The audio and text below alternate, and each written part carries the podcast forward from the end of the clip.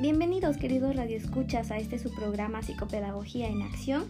Nuevamente nos encontramos dos psicopedagogas en formación, mi compañera Isabel y su servidora Jimena, para venirles a hablar de un tema nuevo.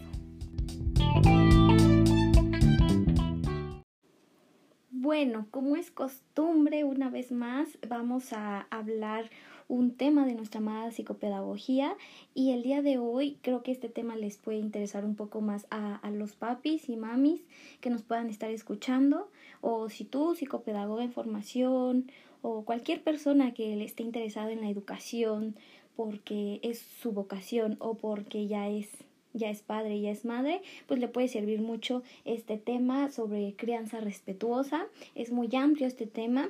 Eh, vamos a estar abordando pequeñitos temas como son el reforzamiento y ciertos parámetros disciplinarios, así como también qué es la negociación y cómo usar correctamente el premio y el castigo con nuestros hijos e hijas, alumnos, alumnas. Así que vamos a comenzar. Vamos a iniciar hablando un poco sobre la crianza respetuosa ya que cuando uno elige llevar una crianza respetuosa, ya sea en el contexto educativo o en lo familiar, uno está eligiendo pensar antes de actuar. Elegimos esas palabras correctas que usaremos y no solo las que eh, salen eh, de inmediato, de impulso, en automático. Elegimos también el tiempo fuera para uno y para nuestros, ya sea hijos, hijas, estudiantes, eh, esto va a implicar el, el, ser más consciente, ser más selectivo.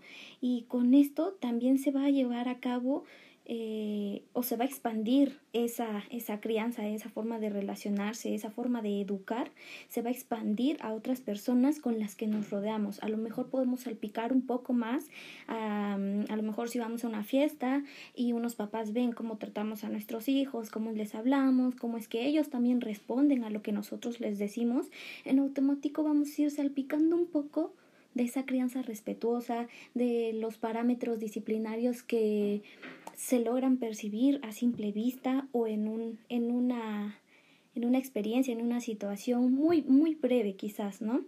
Como les decía, el, el hecho de ir a una, a una fiesta o cuando llevamos al, al niño a la tienda, cuando vamos a una excursión y se les dan indicaciones, se les dan instrucciones, se les habla y ellos en automático responden también acorde a lo que nosotros estamos emitiendo, cómo vamos hablándoles, educándoles, dándoles información. Uno se va a volver más selectivo tanto con sus amigos, con la familia, con la escuela que, que, que, que se elegirá. Esto pues hablando a grandes rasgos, ¿no?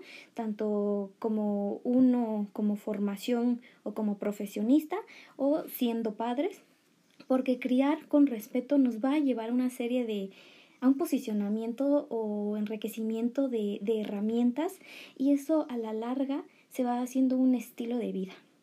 Entonces eh, yo los invito o les doy esta interrogante de ¿han tomado decisiones de, de este tipo que cuidan la crianza o la educación que llevan con sus hijos o alumnos? Y bueno, Isa, ¿tú qué nos puedes decir, qué nos puedes compartir, qué nos puedes aportar para, eh, no sé, como ciertas estrategias para el uso correcto del el premio y el castigo? Que si se puede, como ya bien lo dije, me, eh, ocupar tanto en el ámbito educativo como en, en cuestiones de, de la crianza e, en casa, con la familia. Sí, Jimé, claro, pues es muy importante todo lo que, lo que ya has dicho, ¿no? Todo esto que has abordado. Creo que este es un tema muy importante para, para los papás, sobre todo, también para algunos maestros que cómo pueden llevar este tema al aula, ¿no? Eh, recordando que los premios van a constituir este estímulo para aumentar conductas, pero no siempre las vamos a, a mejorar de esta forma, ¿no? Sino siempre el niño va a esperar como que un premio por cada cosa positiva que, que, haga y, y tampoco, tampoco, es así. así. Claro. El, y el castigo igual no se asocia con una mejor conducta. Muchas veces, al contrario, el castigo físico y también el verbal va a incrementar unas conductas propias, ¿no? Ya sea la desobediencia o la, la agresión propia del, del infante. Sí, pero como... sí, sí, dime, dime. Y, y como bien se sabe, ¿no? Para algunos el castigo es, es pues hasta cierto punto sí llega a surtir efecto para eliminar una conducta indeseada, pero para otros, o sea, simplemente el castigo por muy leve o por muy exagerado o, o, en gran dimensión que se les dé el castigo, pues realmente no sirve. Hay, hay este, algunos niños que responden mejor por medio de la razón. Si uno les anticipa, les argumenta, les da razones, que ellos entiendan, obviamente con sus, con las palabras que, que ellos vengan manejando, porque si se los impones, o sea, simplemente no lo van a hacer, no van a cambiar esa conducta y pues no sirve el castigo. Sí, así es, pero igual eh, quizá nos preguntamos entonces, bien dijiste, ¿sirve o no sirve el castigo? Eh, hay tipos de castigo, debemos de, diferenciar que no solo existe el físico o reprimirlos de alguna forma, ¿no?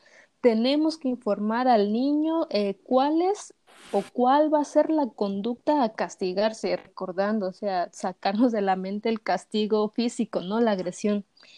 Este, informarle cuál será la conducta concreta que, que queremos, pero explicarles, porque en verdad a todos los que nos escuchan, los niños entienden, razonan, ellos piensan, saben qué, cómo actuar, qué contestar, pero necesitan pues esa seguridad y confianza de parte de, de nosotros, ¿no? Al igual, el castigo se aplicará en la primera oportunidad que el niño emita una conducta no deseada. No esperar como que lo repita y lo repita, porque entonces no va a entender que, que está mal.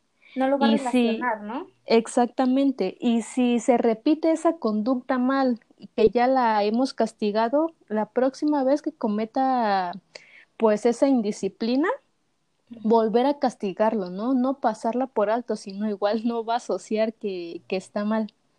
No, y, y, sí, sí, ¿eh? Eh, y dentro de como que de, de, esto que tú comentas, hay ciertos errores en cuanto a la comunicación, cuando uno, ya sea papá, mamá o, o, docente, pues se comunica con, con, el, con el pequeño realmente en, en, ese proceso de comunicación hay que también ser cuidadosos, o sea, hablarles a su altura, no como dicen rebajarse o, o sea, o ponerse a su nivel, como coloquialmente se dice, sino sí, o sea, eh, arrodillarnos a lo mejor para que hagamos contacto visual, contacto este cara a cara y, y lo pueda entender un poco más usando pues un tono firme, ¿por qué? Porque luego solemos gritar, regañar Así es, recordando las estas barreras de la comunicación, ¿no? Igual la comunicación asertiva que ya hemos abarcado en otros temas. Exactamente, ¿no? ¿Por qué? Porque también, o sea, al momento de dar la instrucción, no dar una instrucción y nosotros estar en el teléfono o haciendo otra cosa, ¿por qué? Porque si para ti no es, no es importante dar una instrucción viendo al niño o a la niña, pues la niña y el niño también lo va, lo va a recibir así, o sea, es como algo secundario lo que me está diciendo porque está metido en otra cosa. Entonces realmente hay que cuidar mucho toda nuestra comunicación verbal eh, en cuanto a gestos, corporal, etcétera, para poder realmente dar, eh, pues ya sea reforzar o en este caso, pues usar el, el, castigo.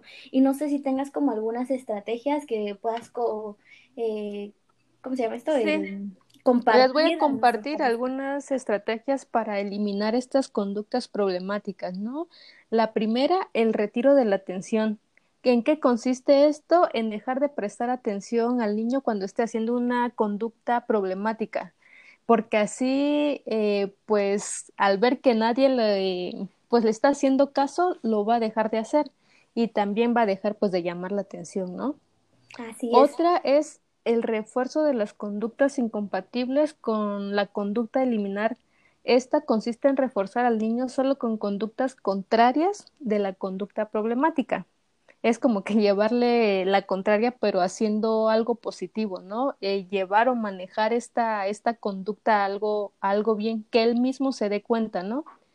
El aislamiento, colocar al niño en un lugar donde no exista ninguna posibilidad de recompensa durante un periodo de tiempo fijo, ¿no? A lo mejor el famoso, un minuto, dos minutos.